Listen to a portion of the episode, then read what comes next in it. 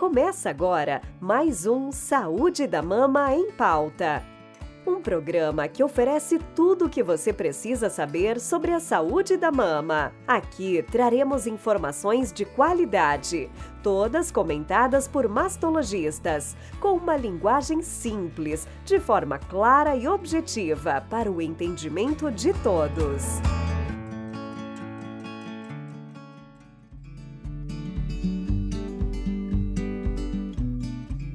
Olá, meu nome é Natália Polidório, eu sou médica mastologista, titular da Sociedade Brasileira de Mastologia, e bem, esse é o nosso último episódio de setembro. E com outubro batendo aí na porta, a gente precisa falar do nosso queridinho, o Outubro Rosa. E é claro, da grande protagonista desse mês, a mamografia. A mamografia é uma ferramenta tão importante no diagnóstico dos tumores de mama que não dá para falar tudo sobre ela num episódio só. Então, Nesse primeiro episódio, que antecede a chegada do Outubro Rosa, vou trazer aqui algumas informações e tirar dúvidas sobre o exame e montar um passo a passo com vocês de como vocês podem se preparar para fazer sua mamografia, que é um exame que às vezes assusta, mas que eu garanto que vale a pena fazer. Para começar bem do início, vamos lá. O que é essa tal de mamografia e como que isso funciona? A mamografia é um tipo de raio-x das mamas, que é feito por meio de um equipamento especialmente projetado para examinar o tecido mamário, o mamógrafo. Ele emite radiação em doses mais baixas que uma radiografia convencional. O que acontece é que a mama é um órgão tridimensional e com várias camadas. E para que seja possível a gente adquirir uma imagem que represente a mama toda, é preciso utilizar um sistema com duas placas que vão comprimir essa mama. Dessa maneira, os raios vão passar de uma maneira mais uniforme, gerando uma imagem bem mais confiável. E essa compressão que às vezes pode incomodar na hora do exame. E é ela a grande vilã e o motivo de ouvirmos tantas queixas e medo sobre a mamografia. Mas confiem, é algo absolutamente necessário e rápido. O exame como um todo, ele dura entre 10 e 15 minutos. E essa parte da compressão leva apenas alguns segundos. É algo incômodo, mas altamente tolerável. Bom, agora que você já aprendeu um pouco mais sobre o mecanismo da mamografia, a gente vai falar aqui 10 passos importantíssimos para você se preparar e fazer o melhor exame possível. Passo número 1. Cheque seu ciclo menstrual na hora do agendamento. E aqui é uma das grandes dicas desse episódio. Se for possível, programe para fazer sua mamografia entre o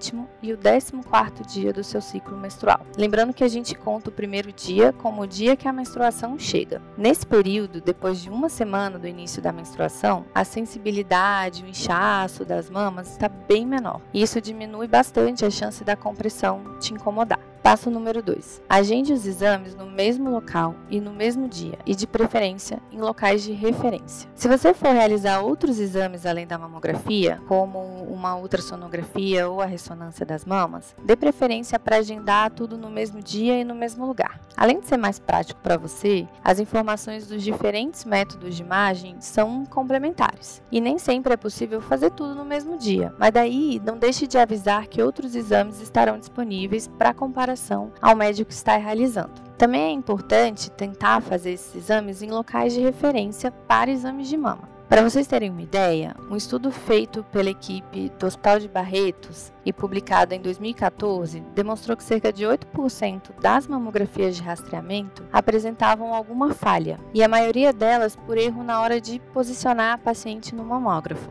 o que pode de alguma maneira prejudicar o resultado e atrasar a identificação de uma lesão. Por isso é tão importante procurar um local que esteja habituado a realizar esse exame. Vamos ao passo número 3 separe e leve todos os exames anteriores de mama. É super importante lembrar de sempre levar esses exames anteriores, como mamografias, ultrassonografias, ressonância e inclusive os resultados de biópsias já feitas. Com essas informações, o radiologista responsável pelo laudo do seu exame vai conseguir ter uma conclusão bem mais assertiva sobre qualquer achado que ele venha encontrar. Entender se é algo que já foi estudado antes ou se apareceu entre um exame e outro. E isso vai fazer toda a diferença na hora de estratificar o risco de ter alguma alteração mais séria nesse exame atual. É por esse mesmo motivo que é importante deixar seus exames guardados depois de feitos em um local que você consiga encontrá-los no próximo ano.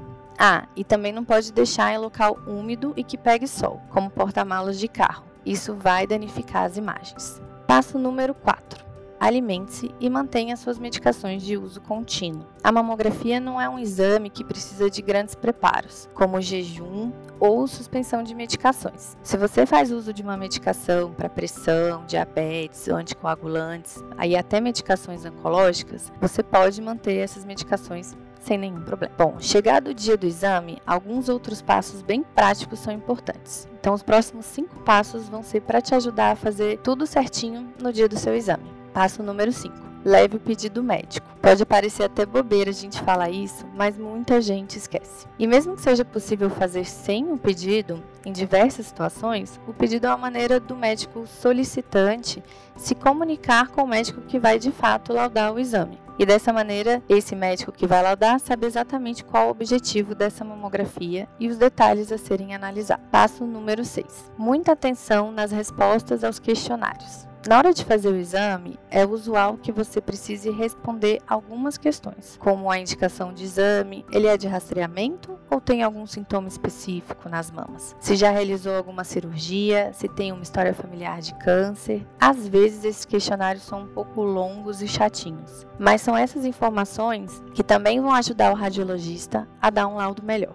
Ah, e se você tem implantes mamários, é sempre importante avisar antes de iniciar o exame. A presença de implantes não é de forma alguma uma contraindicação para fazer a mamografia e nem a torna menos eficaz. Mas muitas vezes é preciso fazer algumas imagens, posicionamentos e manobras extras para que todo o tecido mamário seja corretamente visualizado. Passo número 7. Não utilize desodorantes, talcos e cremes hidratantes no dia do seu exame. O uso de talcos e desodorantes na axila pode atrapalhar a leitura do exame. E evite também passar hidratante nas mamas. Isso pode complicar e dificultar o posicionamento na máquina. Passo 8. Vista-se com roupas práticas. Como você vai precisar ficar nua da cintura para cima, é mais prático utilizar duas peças de roupa separadas, como uma blusa e uma saia ou calça. Fica bem mais fácil e rápido na hora de se trocar e você assim fica menos exposta e mais à vontade também. Passo 9.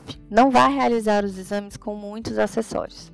É interessante evitar, no dia do exame, ir com acessórios, joias e metais. Por conta dos raios da mamografia, todos esses itens terão que ser retirados, e assim você evita qualquer perda e chateação. E por último, mas não menos importante, passo número 10. Busque o resultado do seu exame e leve para o seu médico. Parece bobeira a gente falar isso, mas é mais comum que a gente pense que na correria do dia a dia a gente faça o exame e depois simplesmente esqueça de fazer o segmento. Muitos exames alterados ficam esquecidos e só depois de um tempo são resgatados. Vamos lembrar que o diagnóstico precoce é essencial e às vezes um esquecimento bobo desse pode impactar no prognóstico da paciente. Bom, por hoje é só isso. Eu espero que com essas dicas você já se sinta bem mais preparada para sua mamografia. Se ainda tiver dúvidas ou quiser conversar mais sobre isso, entre em contato pelas redes sociais da Sociedade Brasileira de Mastologia. No próximo episódio, a gente dá o pontapé inicial no nosso Outubro Rosa e vamos seguir falando da nossa querida mamografia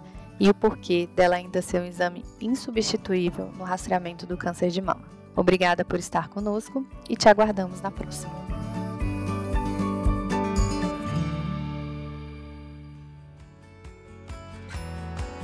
Esse foi mais um Saúde da Mama em Pauta. Programa do podcast da Sociedade Brasileira de Mastologia, voltado para o público em geral. Toda semana temos um novo episódio para você. Fique por dentro de todas as nossas novidades, nos seguindo nas redes sociais, SBMastologia no Instagram, Sociedade Brasileira de Mastologia no Facebook e também através do site sbmastologia.com.br.